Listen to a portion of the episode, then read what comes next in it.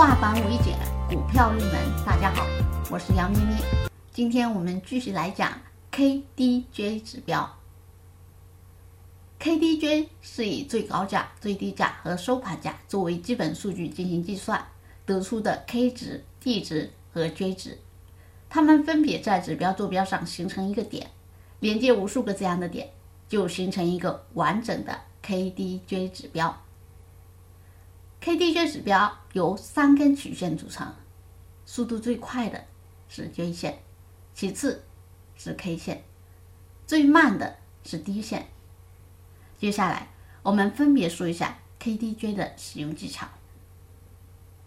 一、KDJ 指标的区间主要分为三个小部分：二十以下、二十到八十之间和八十以上。二十以下为超卖区。八十以上为超买区，二十到八十之间为买卖平衡区。二，如果 KDJ 值都大于五十，为多头市场，后市看涨；KDJ 值都小于五十，为空头市场，后市看空。